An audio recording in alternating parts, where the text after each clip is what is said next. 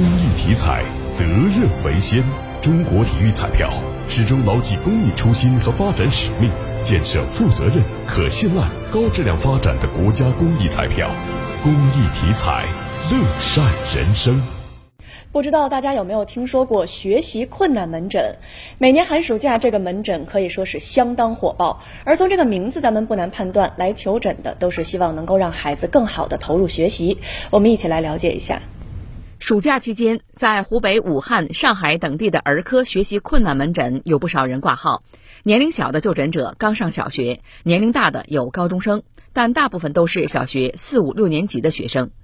医生表示，事实上，孩子学习困难只是表象，这背后往往是智力、行为或心理障碍等方面的问题。呃，学习困难有几个情况，第一方面是，呃，有阅读识字的困难，呃，另外一个方面是发育和遗传的情况，比如自闭，还有就是咱们经常说到的这种注意力缺陷的障碍，也就是多动症。医生表示。对一部分学生，可以采取康复训练、心理治疗等有针对性的治疗措施。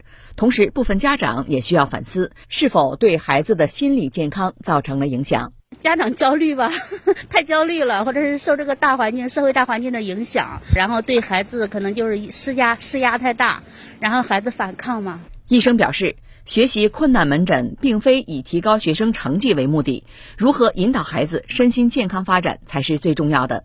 家长应该要主动维系亲子关系，父母应该对孩子进行权威的这种要求，但是在要求的范围之内，同时还要对孩子的这个情绪和感受要给予回应。呃，尤其在孩子进入青春期之后，呃，家长的和孩子沟通的方式可以更多以讨论。呃，研究的方式，而不是，呃，以一种命令的方式。